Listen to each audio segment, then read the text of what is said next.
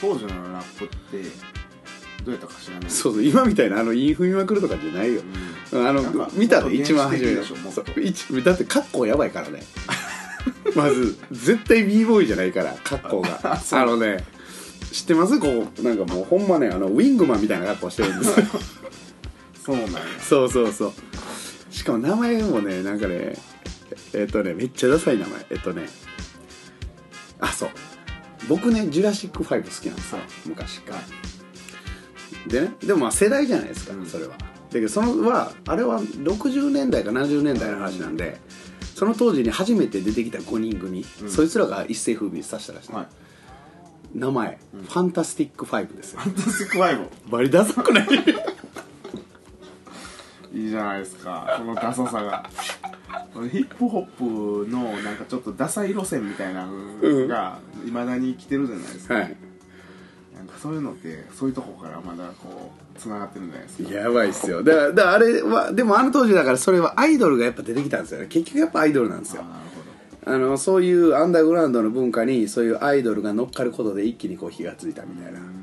と同時にやっぱりそのコアな人たちっていうのはそのそのアイドルがやってるのとはまた違う方向でやっててみたいな、うん、っていうストーリーをこう見てて。ー。うわこれはもうほんま面白いしなんかもうなんていうのその通りやなっていう、えやっぱでも生み出すのは黒人っすね。だからすごいっすよ、あのあのね一番重要なそれ見てて思ったのが一番重要なのは要はね価値観が固定されてないんですよ、どこにその価値を見出すかっていうのははっきりと本当は人それぞれやねんけどもあのそれがある程度価値観っていうのが固定されてるから発想が出てこないんですよね。だし新しいものが生み出されへんっていう、うん、だからそれこそあれちゃいます？だから日本で言ったら一番強い価値あれですよ。一番価値のあるものってねあのオタク文化ですよ。あれですよ。そうですね。うんだから漫画とかって今もうすごいでしょ。すごい。日本のだからもうある意味1、2を争う一番大きな産業、ん。海外に通用する、それってまさにあの黒人があのヒップホップとかさ前だまあブルースから始まり、ジャズとかそういうのを生み出したかのと同じように日本はあのオタク文化を生み出したという、そうですね。そうでしょ。漫画も昔の漫画も面白いですからねね。日本の昔の漫画。もそういうところの漫画を読んでそういうあの若かった子供やった人たちが大人になって漫画家を志して、はい。漫画を描いて、はい。それがこうヨーロッパとかに行ってうん。であのキャプテン翼がヨーロッパでフランスでやって、うん。それを見てジダンがサッカーを始めておみたいな。おそうそうそうそうすごいよね。そうそう、うん。イタリアで放送されて、うん。ガッツーズがそれを見て、俺は石崎みたいになるんやっつってすごいよ。ヨーロッパですごいらしいですよ、ん。あのキャプツバ。キャプツバ見てサッカー始めるんたスター選手めっちゃおるんですね。ああ。だからいいんちゃう？うん、その俺らが。でも俺らもめっちゃ影響を受けて俺一番影響を受けてるのはやっぱ「ドラゴンボール」ちゃうかな。うん。うん。ドラゴンボールもめちゃくちゃ人気ありますね。ブラジルではみんな好きですから、うん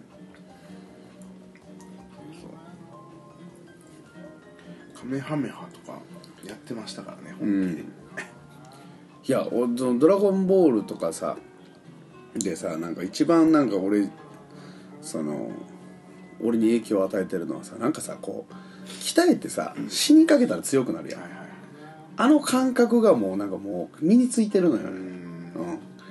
サイヤ人がね。そうあれでも多分あれ見てなかったら多分ないと思うよ。うんだから俺さ最近見てるさあのうちの息子とかが見てる「妖怪ウォッチ」とか見てたら、それと真逆やねん。わかる？ず基本的にさ「ドラゴンボール」ってさ何かが起こってチャレンジして死にかけてでまた強くなるみたいな感じやん。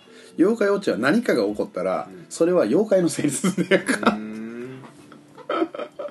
そうなんや。だから自分は変わらないよああなるほど。うん。そうそうそう。なんか主人公のくせにそあの別に僕関係ないんで。みたいな感じこれは例えば妖怪のせいやみたいな感じで。妖怪のせいにするんですよね、はいはいだからもう全然違うなという。そのやっぱもちろん時代が違うから、うん、今はそのなんていうのかな。コンセプトがめっちゃこうフィットするんでしょうね、でそれの影響を受けた子らがまた大人になっていくんで、うん。何かが起きた時にあこれは俺のせいじゃないという感じになると思いますよ。でも「ドラゴンボール」とかでもその脈々とその受け継がれてるじゃないですか今も。そのネットとかでもそうですしそうですね。あのいろんなそのうん。映画とかが見れるところでも、うん。あのケーブルテレビなんかでも「うん。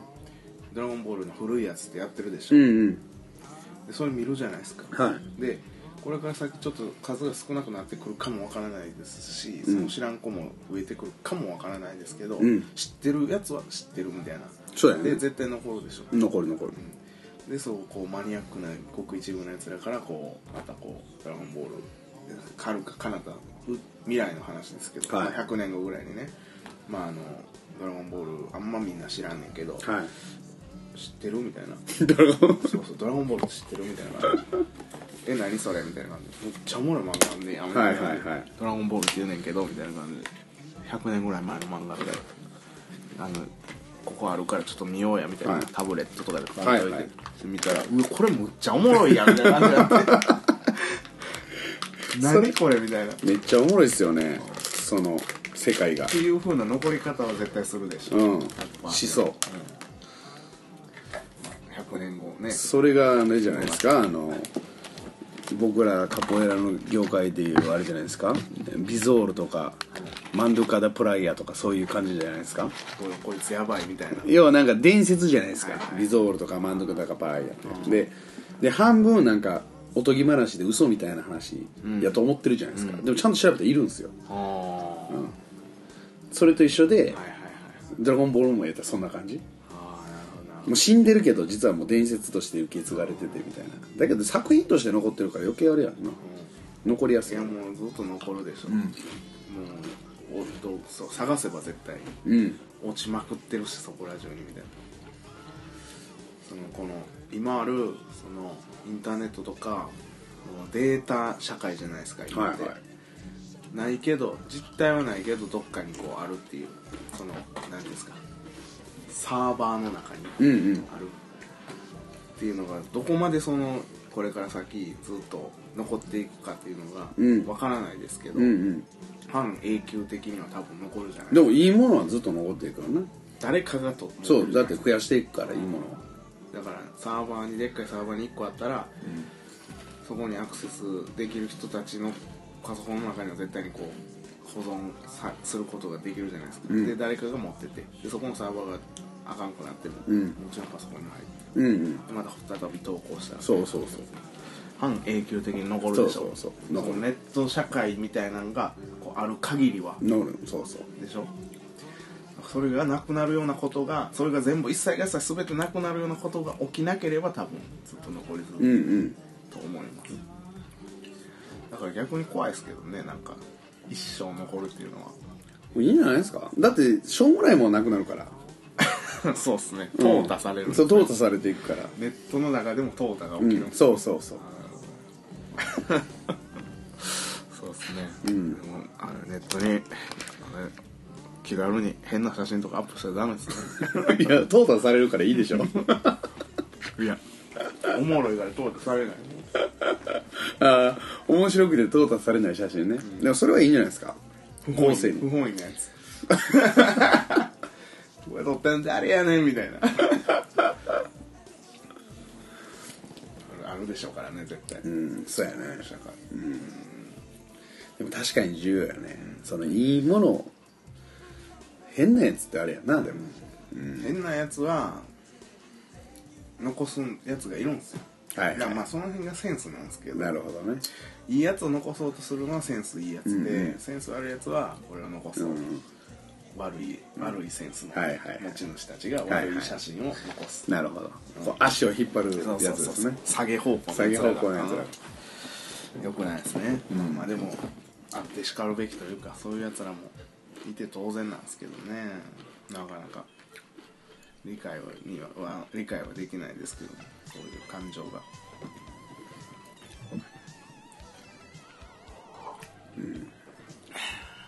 うん。何が一番好きですか？ロクさん漫画。漫画っすか？あ漫画なドラゴンボールも見ましたね。僕好きなんなんやろな。ジョジョも好きでしたしでも、うん。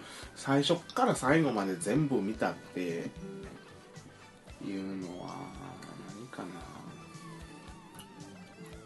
俺は鉄平っていうねうん。千葉哲也ってわかります？分からへん。明日のジョーの絵描いてる人。ああ明あれ原作はまた違う人なんですけど。日のジョーとかの話知ってます？明日のジョー知ってます。なな明日のジョーって今テレビで放映できないの知ってます？あそうなんや。あの放送禁止用語だらけすあーそうぎて古いからね。そうそうそう。あのーまずね主人公のセコンドにつく人がうん。目がいそうそうそうそうそうそう。で目が1個ないのと、うん。あるのかないのか知らんけど、うんうん。眼帯してるんですよ、うんそ海賊みたいに、で眼帯してて眼帯もあの、なんかね柄の悪いなんかあの、うん。黒いやつを斜めにしてて、ううん。で最初杖ついてるんですよ。うん。でその杖ついてる人の今は言ったらあかんような言葉が最初にもう出てくるんですよ、うんうん。だからなんかそういうのがダメなんでしょそうデビルマンとかもダメなんそうですねうん。なんでダメにするんですかね。それはだって別にそういうふうにこう嫌な思いさせようと思って言ってるわけじゃないじゃないですか。作品の中で物語の中で 出てくる言葉やのにね。いやだから多分ねめっちゃ微妙なんやと思いますよ。その辺のラインって。うんうーん。なんて言いますかね。誰が決めるんですかねそのこれは言ったらあかんとかって。いややっぱそのあれじゃないですか。その当の本人たちというか。ああその言葉にそう反応する人たちね。うん。反応する人たちからの話じゃないですかやっぱり。うん。反応する人たちが声を上げてやめてくれみたいな感じでね。でもだから単純にそれにでさ抗議が起こったりとかしたらさ、あの昔はさイケイケやったからよかったけど、あのー視聴率下がるでしょ。単純に。あだってあの要はマイナス的なこの報道がされるわけじゃないですか、それに対して、要はクレームですよね、あはいはいほんならクレーム受けの受けると何が問題かって、あの CM ですよ。わかります？広告っすね。広告ですよ。じゃあ広告の会社のイメージ悪くなるじゃないですか。ってなったら広告つかなくなるじゃないですかその番組に。お金がなそうだから自然にそうそう淘汰されていくっていうそれで。まあこれ資本主義の罠でしょ。そうですよね。そう。仕方ないですね、でもまあ作品としてはねそうそうめちゃそうくちゃ面白いですからね、だからまたなんか違う形でななんかそのその広告とかそんなんじゃなくってっていうものがやっぱこれから増えていかないと面白くなくなるよね。うん。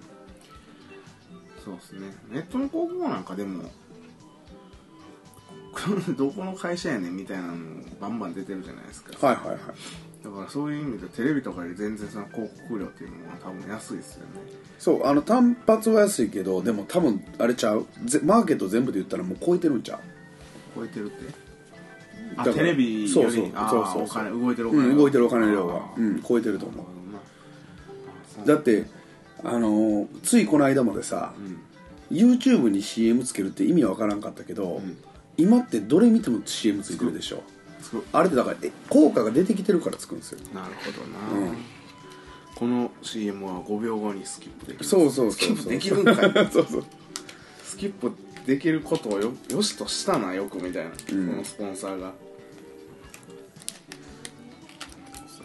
まあまあでもあの好きな漫画の話での途中からこうなりましたけど「俺は鉄平」っていうのをはいはい。あのーなかなか知ってる人も少ないと思うんですよ、うん。古い漫画なんで、うん。うん面白いんですよそれも、だからぜひあの興味のある人は千葉哲也の漫画僕結構好きで、ええ。うん、なんか、うん、結構そのむちゃくちゃな主人公が破天荒なこうガキ大将みたいな感じのやつが主人公みたいな感じのが多いんですけど、そういうののやり方そいつのこうやり方が結構ねあのスカッとして気持ち。いい、うんうんうん昔ながらの漫画って感じの。なるほど。うん漫画なんでね。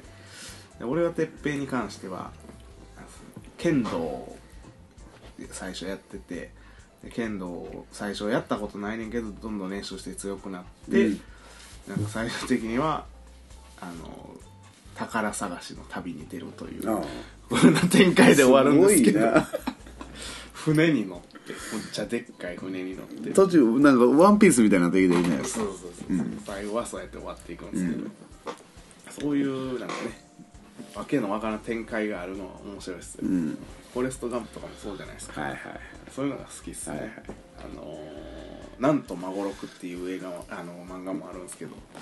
それも最初は高校生で野球やってるんですけど野球して喧嘩して野球して喧嘩して。うん野球して喧嘩しての繰り返しでメジャーリーグ行ってで あの暴力事件起こしてクビになってみたいな。でゴルフ始めて、はいはい。ゴルフであの結構上手くなって、はで喧嘩して、はい。そうそうそういうのが繰り返しなんですけど。でメジャーリーグ行ってみたいな。また野球始めてみたいな、うん。そういうのがいいっすよね。なんか行ったり来たりしながらもなんかわけのわからん展開みたいな、はいはい。うん面白いですよ。面白いですよね。密かに面白い漫画っていっぱいありますからね、うん。知る人ぞ知るみたいな。いやでも漫画ってめっちゃ重要やと思いますよ。日本において。いやもうなんかその教育において。ああなるほど、うん。そうっすね。めっちゃ大事だと思う。まあ、まあ子供が喜んで見ますしね。そうそうそうそう。だから影響力ってめっちゃ多い。いやめちゃくちゃ影響するよ。その人格に。うん。そうか。でもその俺はてっぺんなんか読んでるのいないですからね。いない。周りに。いないいない。いないでしょ。いない。でも俺はね歌詞も読んでるんですよ 家臣もそのさあの古い漫画見すぎやろ。ああかな、うん。でもいいことじゃないですか。そのセンスのあでも全然。独特な磨かれ方というか、うんそうそうそう。それは全然いいよ。うん。でも普通さそのパッて大体目に入ってくるものしかみんな漫画にしろもの音楽にしろ、ん。見ないやんほとんどの人が、古いのに手つけるってさ、パッて見たののその奥の方を見ていくわけよ。要は掘っていくってことでしょ、いやだから掘掘らんとそっちのいかへんからね。環境もあるでしょうね、うん、多分俺はてっぺあえー、何やったかな？友達のお父さんも好きやったんですよ確か。はいはい。でその友達のお父さんから借りて読んでました。うんうんは。俺は家にあったんですよ。はいちっちゃい時に。お父さんが好きで。え千葉哲也。そういう影響でしょうね、うん。それって環境じゃないですか。ーうん。家にあったから読んだみたいな、うんうん。そうそう。だから井上陽水の時もこういう話しましたけど、うんそういう古いものにこう触れる機会が多い環境うん。っていうのはむっちゃ恵まれてると思います、あでもそうやろな、うん、だからその古いところのに何でも今のルーツってあるわけですから、はい。そういうものがごく自然に耳に入ったり目に入ったりするっていう環境っていうのはむっちゃ恵まれてると思いますね、なんか漫画にしろ音楽にしろ漫なんか漫才とか落語とかでも多分そうやと思う。んですそうでしょうね。なんかこんなやつおらんやろみたいなセンスにだんだんこうなっていくじゃん勝手に、うんうんだからそういうのって大人になっていくにつれて周りからこいつはちょっとちゃうなって思われて、うんうんそのあのーそういうセンスを欲してる人もいるわけですから。だから結局、みんな最後は古典に向かっていくのよオールドスクールそうなそうそう、ね。あのどんな情報でもバーってこういいくわけやん、あの自分の今に近いほど多分情報の量って多いんや。んうん。でもさ大体1個の情報を、例えば100分割にして100人が出してる発信してるわけや、1個の情報、ん。でもさその100人は実は1個から取ってるから、1個見たら100人分分かるわけやんか、うん。でそれ繰り返してたらどんどん古い方に向かっていく、うんそうですね。そうそうそう。ほんでそれの一番古いところにあるのがやっぱりやっぱ古典的なものやし、でもそれってさそれだけの情報をこう集めてるから難しいね、読みにくいのよ。だからみんな初め入られへんねんなあれやっぱり、うん。絵のタッチとかも問題あるでしょそうそう。問題というか。いやでも例えば本とかでも一緒やねんで、漫画だけじゃなくて。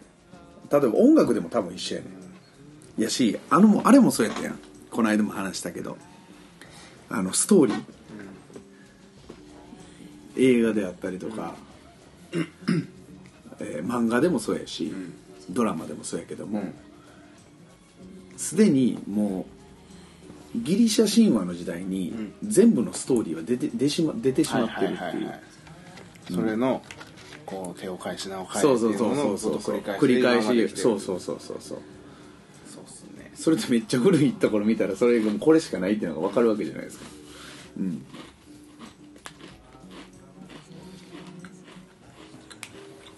全部何もかも全て所詮は人間の思いつくことですから、うんうやんっぱ知れてるって言ったらなんですけど。それをどう斬新にというか新しく見せるかっていそうそうう。技術の問題ですそうもんね理屈を言えば。そういうこと。でもほんまに長い間カポエラやってたらさ、ん。それになるねや勝手に、ん。なんか初めてさっき言ってたみたいなそのさ派手なやつが好きやん。うん。それ派手なやつって今やってるやつとかのことやねいっぱい飾ってあるやつ、はいはい。本質の周りにいっぱいこう飾りをつけてるやつがやっぱ気になる。光ってるから、だけどどんどんさ無駄なものをさなくしてシンプルにしてさ磨いていくとさ、それしか残らなくなるやん、幹しか、うん。ほんならさ超シンプルなこうスタイルのカポエラになるわけや、無駄がなくなるっていう、ジンガしかくなるみたいなジンガとかも相手の目線とかそんなんだけでも相手のボディバランス崩すみたいな。ううん。ん、いいっすね、でもそほんまの強さってでもそういう感じじゃないですか。そうそうそう。戦わずしてというか愛機みたいな。そうそうそうそうそう。そ う究極の愛機みたいな。そうそうそうそう。危ない場面に合わなくななるみたいな、だけどそれもさっきの古典と一緒で、難しすぎて初めて見た人は理解できないんですよ、うん。はみたいな。そう。は？意味わからんみたいな。そうそうそう今のどうなったんみたいな。うんそうですね。確かに。ね、そういうもんですよね。見応えのねあるっていうのは人によって人とかその人によってもそうですし経験値によって全然そう経違いますからね。験値によって違いますからね、うん。これはおもろいなって面白さがこう分かるまでにはちょっと時間がかかる時間かみたいなかりますね。あるじゃないですか、うん。俺とカッサンのジョーとか見見たらなんか、ん。あれじゃないですか陣地の取り合い感が半端ない。カッサンはあれですからね陣地攻めタイプですからね。うん。あれですかカッサンは陣地攻めとか自分からさ陣地にこう踏み入ってくるタイプやん、でロクはどっちかっつったら陣地に入らせへんようにするタイプうん。スタイル的には、だからカッサンが入ってくるのをロクが陣地入らんようにこう阻止してみたいな全然阻止できないですけどね。そうですか？うんできないですね。できない。そうあのカッサンは。プレッシャーで。圧がすごくて。圧を高めることにもうあれか。何年も費やしてますからね。そうそうそう。めっちゃ寝てるもん体、うん。いつも。普通になんかソケチが喋ってる時とかもなんかこう。一人で寝てるもんね。こう寝てるから。ちょっと前かがみになってみたりしてさ。体寝てるやんこいつって。皆さん分かるんですかね？体寝るっていう今当たり前のように言ってますけど。体寝るについてちょっとじゃああれ喋ってくださいよ、体寝る、うん、体寝るって何かそうですね。あのね体を寝るというのはどういうことかって言いますと僕の見解というかあ感じ感じてるところですけどはい。感じてるところですよ、はい。いやそれは多分合ってますよ、マジで、僕は感じることは合ってるから。あの自分のそのいやいわばじゃあ普通に立つにしてもはい。今自分がどうやって立ってるのかなとかを自分のこうこうこうなんですかね。立ってて普通に立ってても何も感じない。はいはいはい。うん、で立っててどうやって立ってるのかなと思ったらこう足の裏にが地面についてて立ってるわけですけども、その足の裏のどこに自分の重心があるのかとか、うんその重心がじゃあ左の方に向いてるって左の方に向いてるということはじゃあ鏡とか見てみたらどっちの肩が上がってるかとか、うんうんうん。で横向いて鏡見てみたらあのどういう風になってるのかとか、うん。そういうのをこう見て自分のこなんですかね体に問いかけるというか、はい。それを感じ取るというかですね、はいはい。そういうのをこういろんな体勢でいろんなシチュエーションでやるっていうことが、はい。体寝るかなというはい。ふうに、いやもうすごいでしょ。もうそれでしょ。あありがとうございます。いやいやいや。もうそれ以外何もないんじゃないですか。そう思いました。いやほんまそうですよね、うん。なんか僕がね一番初めに実はそれそれに対して、まあ、その体を寝るとかいうことに関してね、その興味を持ち出したかっていうと、僕結構筋トレしてたんですよ、うん。20代前半から。半ばぐらいまで、うん。結構筋トレしてて、でうちの要はその師匠に、といつもね組手するんですよ僕一応、大阪では一番。はい。あの帯が大きいので、はい。だけどこう約束組手ですよ、ん。こう来たらこう返すみたいな、もう決まってる組手でこっちやらせてもらってるのに、ん。だから、ね、技が効いてる感じがしないんですよ、うん。で技効いてる感じせせえへんから自分の中であこれちょっとできてへんなと思って、はいはい。でまた1年間こう自分の中でこうテーマを持って練習するわけですね、はい筋トレするんですよ強くなろうと思って。で筋トレすどれだけしても、なんか勝てないんですよ。そうです。そうなんですよ。でその時に気づいたんですよ。これ多分もう筋トレしても無理なんやと思って、で違う方法で、あの要は違う観点で自分の体を動かさないとあかんっていうことに気づいてでそういう情報っていうのはちゃんと昔のやっぱ武術とかであるんですよね、うん。まあめっちゃ有名なんで言ったら五輪書であったりとか、うん。あの宮本武蔵の、でもうそずっとあるんですよ、でそれをまたなんていうの解説した本であったりとかそういうのを実践してる人たちっていうのもいっぱいいるし、とかいろんなまあ情報があってそれをまあ自分の中で理解できる分をこう落とし込んでいったんですよ。うん。1年間、うん。ほんなら初めてうん。通じるやんみたいな。はい。ってなった時にこれやなみたいな感じでしたからね。こうその力だけじゃなくて、はい。理屈を持って技をかけないと効かないっていうことがこう分かったみたいな感じですか？あのね筋肉を使ってただけやったんですよ今まで。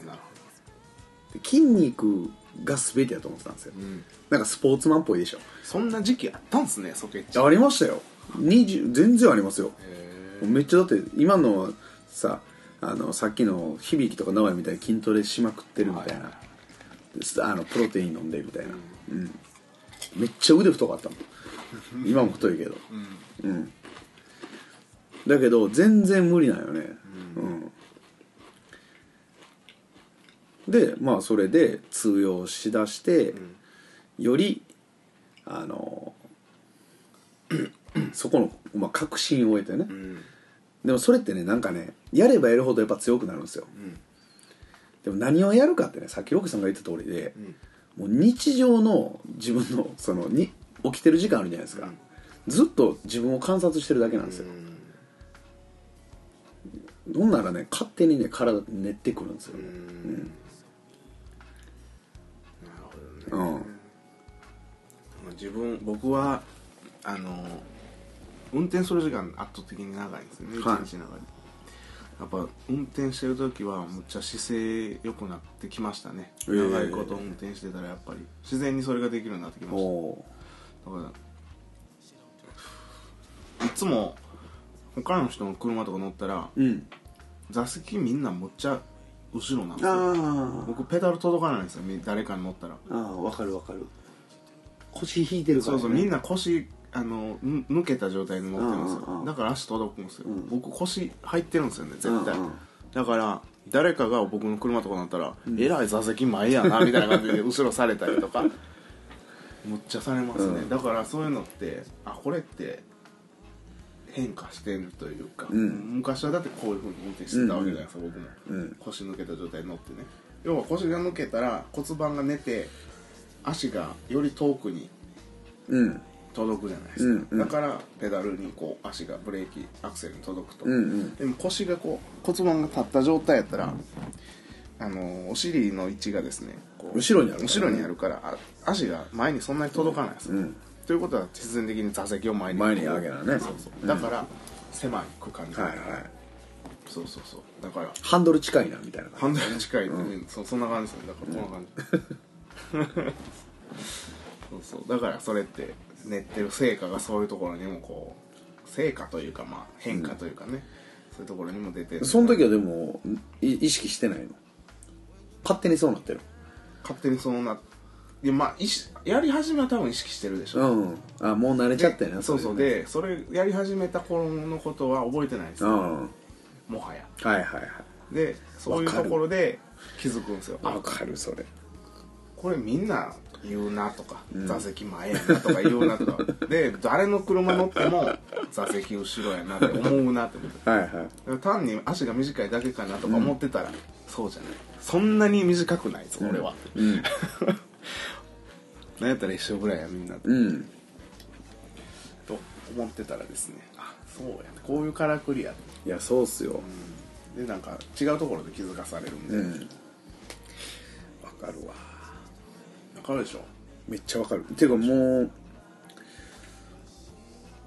て言うんでしょうね。そのもうねやりすぎてるんで僕なんか。もう10年ぐらいやってるんですその感覚を。じゃあ普通が分からなくなるんですよ。そうっすね。そう。うん。これが普通なんで、ほんなら普通一般的な普通のでやってるのがなんでできへんのかが分からないですよ、それでなんかそれでやけにし自分の座席前やなとか。うん。でで普通に座ってても「なんでそんな姿勢いいねん」みたいな、突っ込まれたりして、うん。別に普通にしてるだけやねん。それがね僕の僕が僕というかそのこういうことを意識してそれが習慣になった人たちがん。異質とされるような環境が、うん。なんか納得いかないですね。だってなんで突っ込まれなあかんねんみたいな。偉いし偉い姿勢やなとか。偉い座席前やなとか、いや正しい座り方をすればこうですからっていうのを言ったら、こいつ何言ってんねんって、うんうん。まあ思われるじゃないですか、うん。そういうこの世の中のうん。なんていうの？風潮というか、に対してかつ。かつですね 腰抜け野郎どもがって感じですね。何にも分かってへんくせにまあねそれはもう、ね、そういうのを熱弁することにももう飽きましたわ。あげました、うん。もうそうっすよ、うん。どうでもいいでしょ。どうでもいい。腰曲がれお前ら。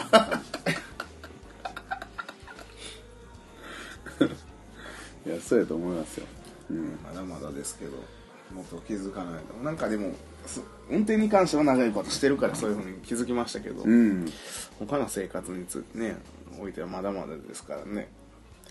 寝方とかも多分あるんでしょういやめっねちゃある。うん俺寝方今研究してるんですよね。マジっすか、うん。俺めっちゃ変わりましたよ寝方。あそう。もともとそう筋肉系の時もだから20代の前半半ばぐらいまでは実はうつ伏せでしか寝れなかったんですよ そうなん。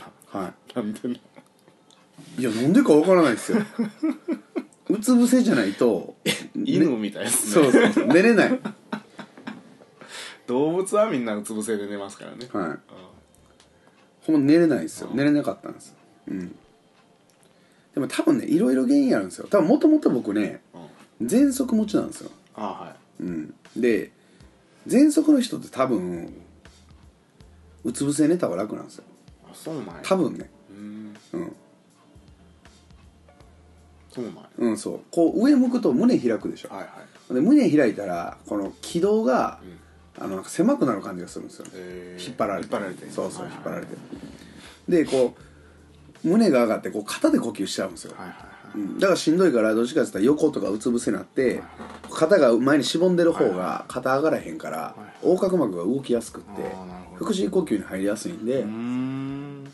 あのうつ伏せで寝てたんですよ多分、うんそういうことが今となっては合点がいくって感じですそうそうそうそうそう。で、うんなんですけどだからそのさっきみたいなねその筋トレから脱却したぐらいからこれ上向きで寝た方がええんちゃうかなと思って、上向きに寝る練習したんですよ、練習っていうほどのもんでもないですけど、意識してそういうふうに。そうそう意識して今となってはもう当たり前なんですけど。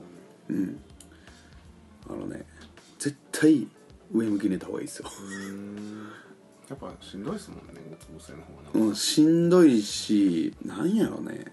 あの顔に後つくしね。そうそうそうそうそう。そうあの簡単な話、うつ伏せ寝たら絶対顎いがむんですよ、あなるほど。うん、だって横向くじゃないですか、うん。ってことはそれ横からずっと圧迫されてるんで、圧そうがねかかってるから顎の位置絶対歪むんですよほんならさもう歪むやん絶対体。